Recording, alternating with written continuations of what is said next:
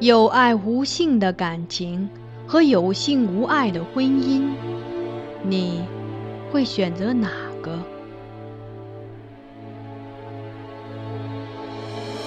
这是一个淹没于宋史中的故事。皇帝的爱女选择了前者，她贵为公主，不更父母之言，谓之失德之名。纵自兄义，无所畏惮，数为君父之命，凌灭夫家。他身为内侍，不自谨，过恶至大。罪恶山积，当服众诛。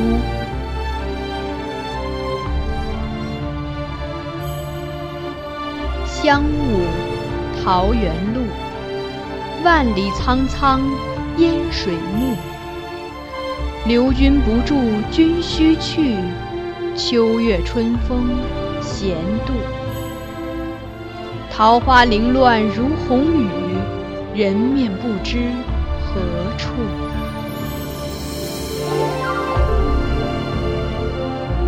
欢迎收听米兰 Lady 作品《孤城闭》，由菊与纸播讲。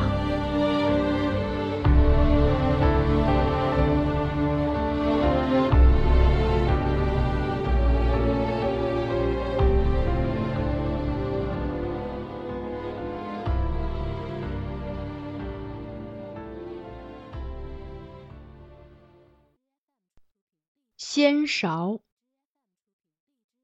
三月间，宫外传来魏国大长公主病危的消息。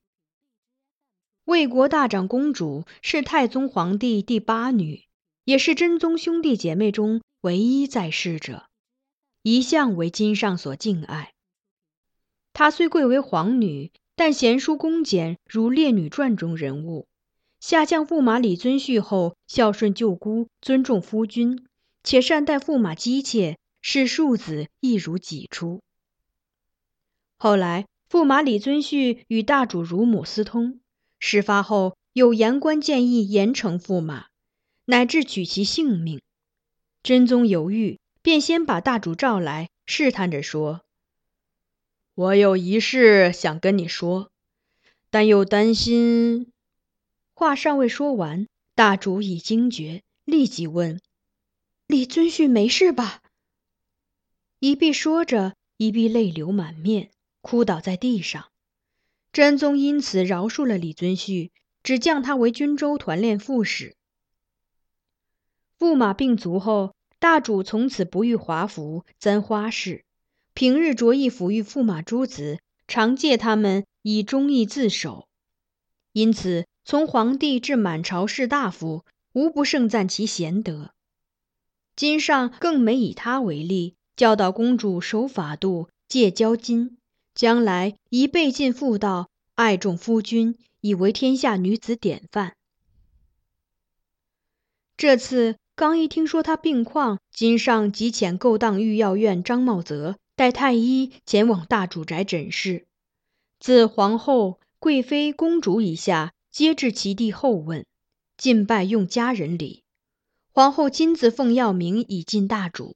态度恭谨，宛若大主子父。太医回奏说，大主病势不妙，金上当即驾车临幸大主宅。此时大主病重，已不能视物，金上大悲，含泪上前亲舔姑母双目。左右人等见状，皆眼目感泣。金上后来转顾大主子孙，问他们有何愿望。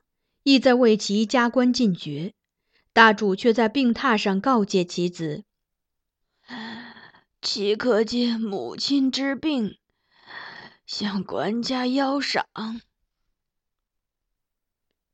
金上又赐白金三千两，大主亦坚持不受。回宫之后，金上下令募天下良医，承诺若能治愈大主，即授以官。并赐大主宅御书金字，大悲千手眼菩萨，又命公主手抄经书百卷为大主祈福。但这些举措都未能延缓大主生命。数日后，魏国大长公主薨，金上亲临其宅地哭奠，辍世朝五日，追封大主为齐国大长公主，谥号亦定为献穆。为表哀思，金上甚至还下诏命钱渊节罢月，宰相皆反对，说圣诞罢月大不吉，金上才不再坚持。因大主薨逝，四月中的乾元节也不像往年那样热闹。虽然礼仪程序一样不差，但皇帝神色萧索，其余人亦不好如以往那般喜气洋洋、笑逐颜开。天子诞节，按例是宰臣率文武百僚列班于子臣殿下，拜舞称贺，然后宰臣捧觞入殿，敬贺皇帝万寿。礼毕，皇帝赐百官茶汤，随后移驾入禁中。那时，皇后已率众命妇于福宁殿内外恭候。待皇帝入殿，命妇拜而称贺。宰臣夫人亦有捧觞入殿，向皇帝贺寿之殊荣，且要以红罗镶金须帕系天子臂上，以表祝福。此后，夫人再拜退出，宴坐于殿廊之左。随即乐声起，开御言。这日行捧觞之礼的宰臣夫人是文彦博夫人。捧上祝酒之后，有内臣奉上红罗镶金须帕，文彦博夫人接过，一一系于金上臂上。待他系好后，金上向他提了一个他始料未及的问题：“这罗帕可是灯笼锦裁的？”文夫人先是一愣，旋即面红耳赤，现身道：“臣妾惶恐。”金上微微一笑，和言道：“无妨，夫人请入席。”文夫人拜谢，低首退去。此后开宴，每行一盏酒，皆有生趴歌舞及杂剧曲子助兴。但金上看得意兴阑珊，侧手对皇后道：“羡慕公主先是未酒，再听这些教坊舞曲，总觉得过于喧嚣。”皇后建议说：“或暂停合奏，单命一二人吹奏箫笛，如此既有乐声，亦不至于太喧嚣。”箫笛。金上沉吟，似想起了什么，他开始展颜浅笑。记得有一年乾元节，曹郎亦曾在殿上以龙笛吹奏《清平乐》，杜姑娘以箜篌相和，笛声清越悠扬如竹下风，箜篌空灵清冷如冰川水，两种乐声十分适合，配合默契，甚是悦耳，真有余音绕梁之感。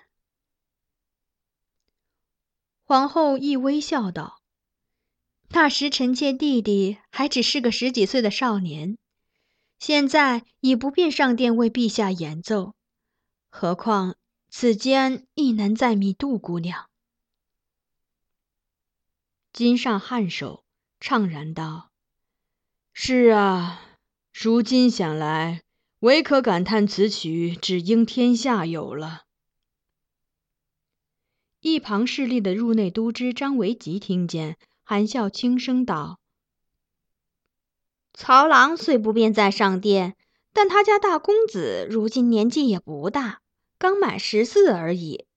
若于殿上演奏，或许亦不是太失礼。”元旦宴集中，皇后命臣送膳食给在外等候的曹公子。臣在后院找到他时，见他正坐在一块山石上吹笛。那笛声听上去，倒比教坊乐工吹奏的清灵呢。公主照例坐在帝后近处，一听提到曹平，她双眸便如春阳映照下的碧湖水，光彩熠熠，顾盼生辉。此刻越发关注金上表情，她一瞬不瞬地盯着他，等待他反应。金上对这建议也有几分兴趣。遂问皇后：“平哥今日入宫了吗？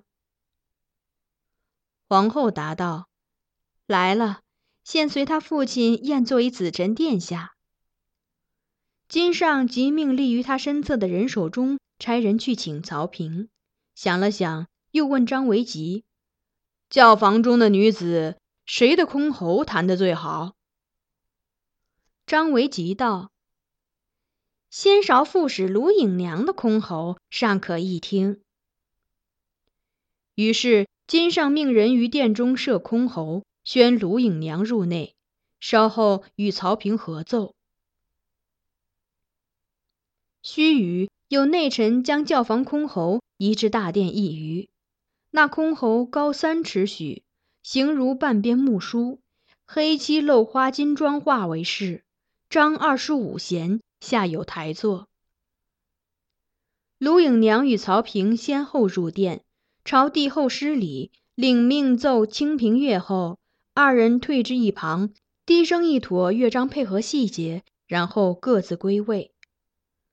卢影娘跪于箜篌之后，低首敛眉，交手准备琴弦；而曹平接过御赐的横八孔龙笛，一手持了，微笑着立于殿中，未先吹奏，静待箜篌升起。静默片刻后，卢影娘十指一旋，一串如美玉相击、雪山流泉的乐音随即响起。《清平乐》这支被教坊生趴奏过多次的曲子，此时经箜篌演绎，听来格外清婉出尘，宛若云外天声。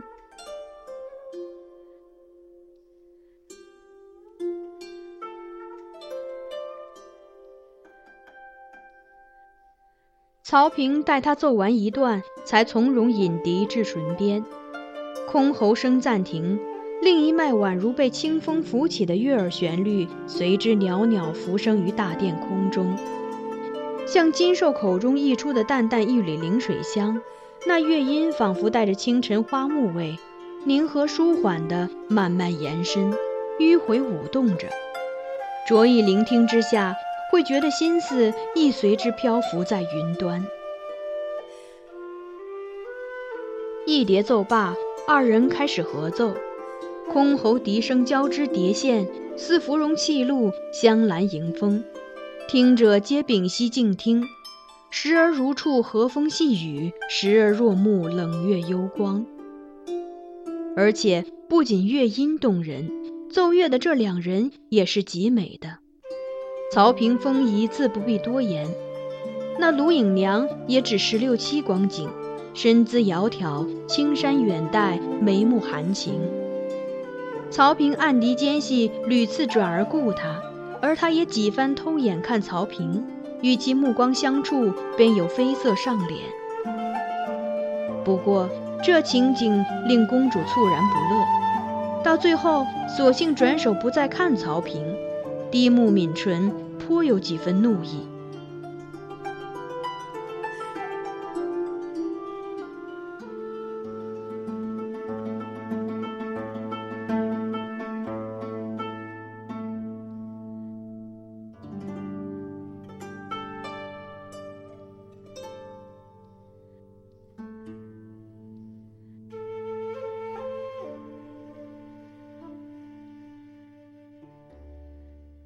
一曲奏毕，金上笑赞：“平哥小小年纪，竟把你父亲的绝技都学了大半。与影娘这一曲奏得不错，有些空山凝云的意思。”殿中众嫔御皆随之称赞，唯公主一言不发。期间，曹平多次看她，像是等待与她示意，但她始终冷面端坐着，目视前方。倔强的不肯再看他一眼。此后一连数日都不见他再提曹平或与其相关的事。直到有一天，他信步走到瑶金池边，惘然举目看远处烟柳，半晌后，忽然转身对我说：“我想学箜篌。”